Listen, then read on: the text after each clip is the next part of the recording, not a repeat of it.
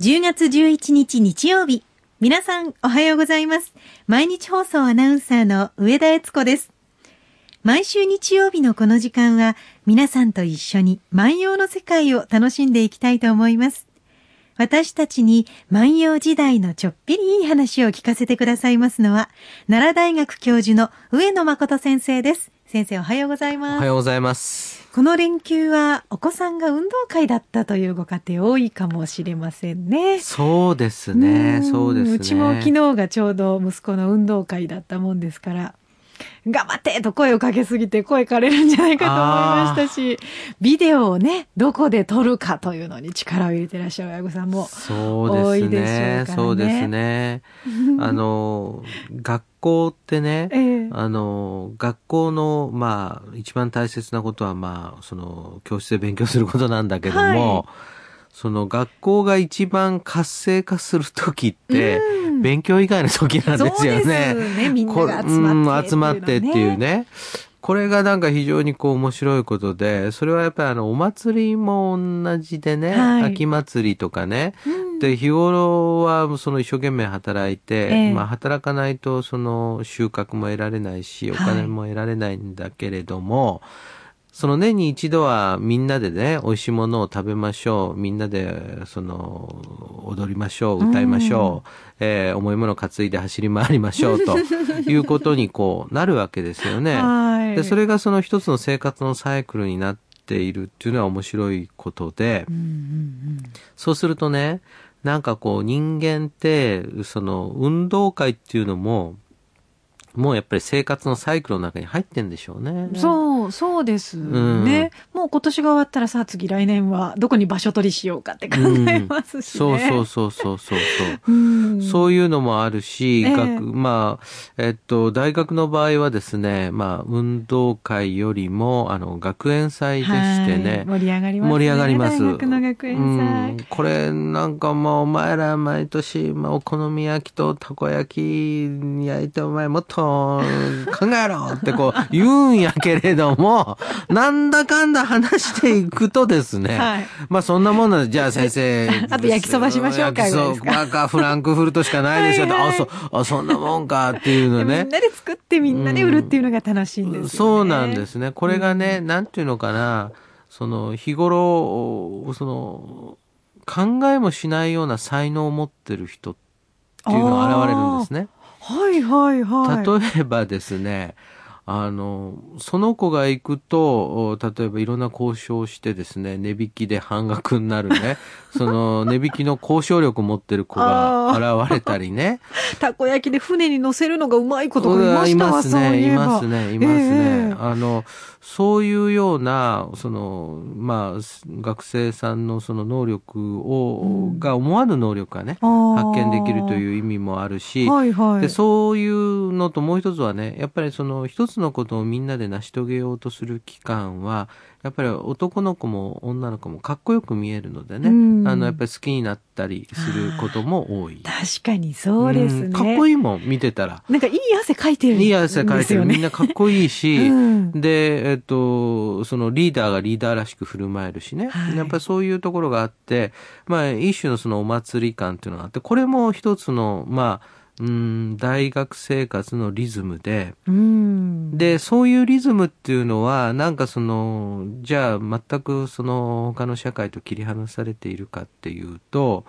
まあ会社にも様々なね、えー、あの、リズムっていうのはあるし、もう一つは農業の社会っていうのはもうまさにリズムなんですね。はい、あの、天候がこうなって、そしてこうなったらこうなるっていう生活をみんなしていて、ですからね、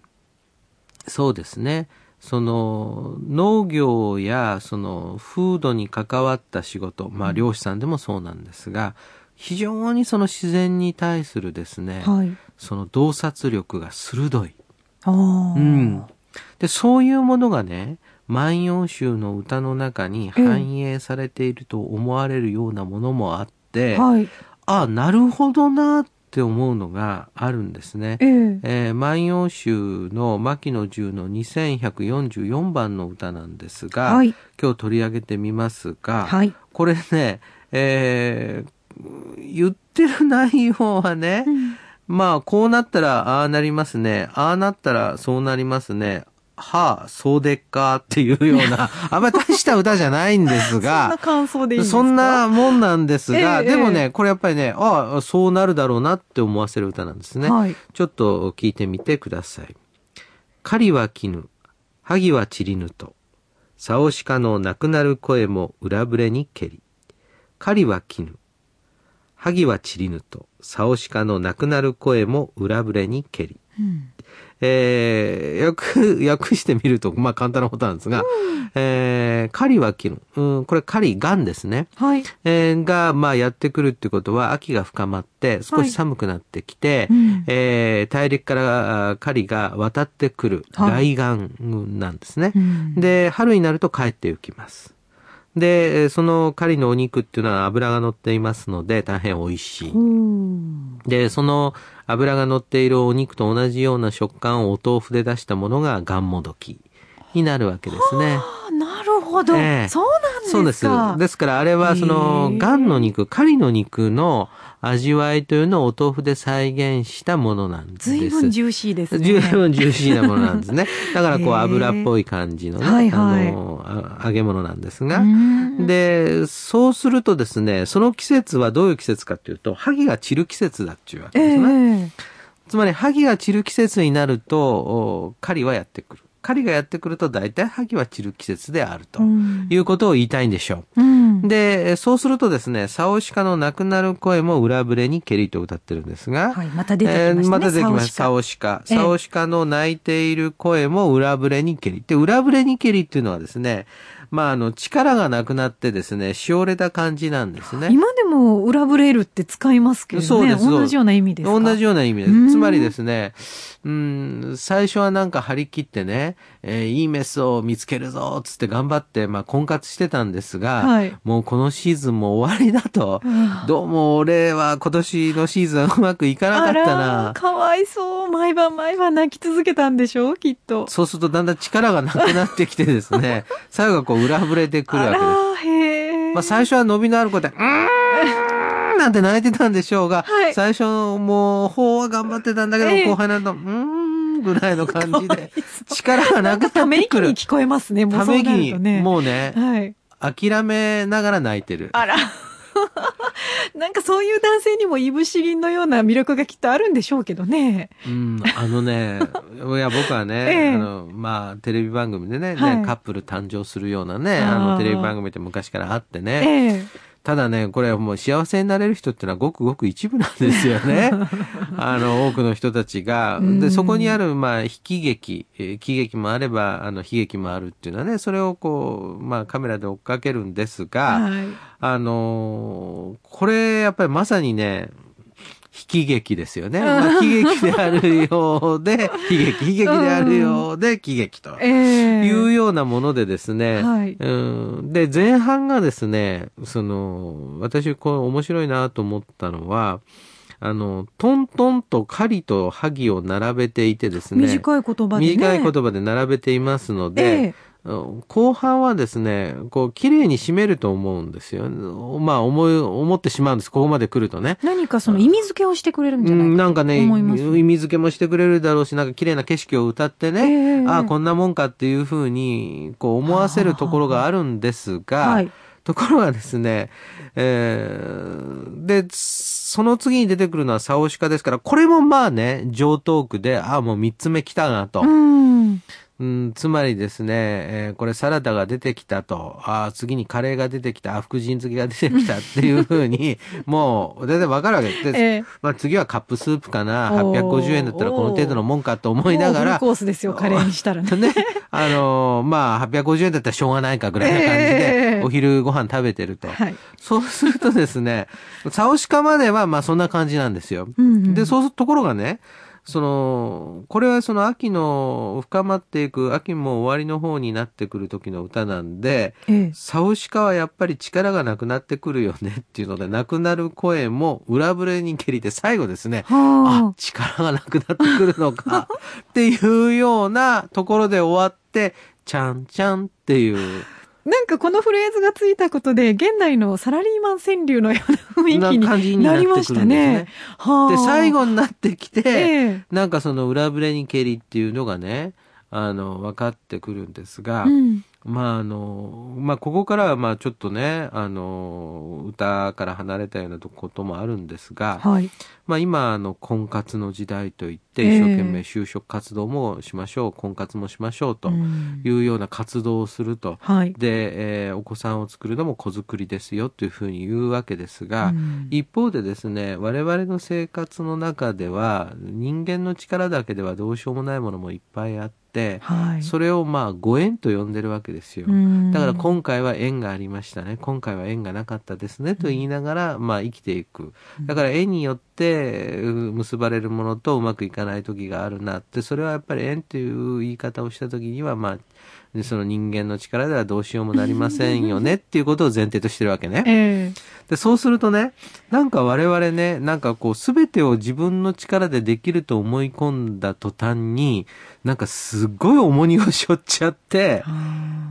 だからこれやっぱご縁よって考えた方が気が楽になってうまくいくんじゃないかと、ね、そうですね。どこまで頑張っていいかわからなくなりますもんね。そううん、だから、あの、例えば心理学の先生でね、あの、二通りいて、頑張りなさいっていう先生と、頑張らなくていいよって 先生と、あの、いらっしゃるんですが、私、あの、それ両方必要なんですけれども、やっぱり縁があるかないかっていうのは、やっぱり人間は努力が大切ですって言いながらも、その人間の力を超えた何かの力が働いていると考えた方が、人間にとってはこう幸せではないかと思っていて、で、おそらくこれ、サオシカはですね、まあ、この年はですね、裏ぶれて泣いてるくらいですから、まあ、妻が見つかんなかったんでしょうね。そういう鹿もいるんですね。そういう鹿もいる。でもね、それも歌い込んで、やっぱり秋だよねっていうところにね、うん、この歌の面白さがあるんじゃないかと思いますね。だってまた秋は巡ってきますもんね。そうなんです。来年になったらまた泣かなきゃダメなんでしょ？そうなんです、そうなんです。そうなんです。あの、考えてみるとね、えー、あの、今ね、あの、書いてる原稿がね、はい、あの、いきなり眉間にしわがありました、ね、もう、そうね、遣唐使の原稿なんですけどね、遣唐使とかね、剣白騎士とか言ってね、はい、あの、これ、その船で外国にに行った人たちの話をちょっと今書いてるんですけどね、えー、その当時の旅なんていうのはですね、風待ちで、1ヶ月待ち、2ヶ月待ちなんて当たり前なんですよ。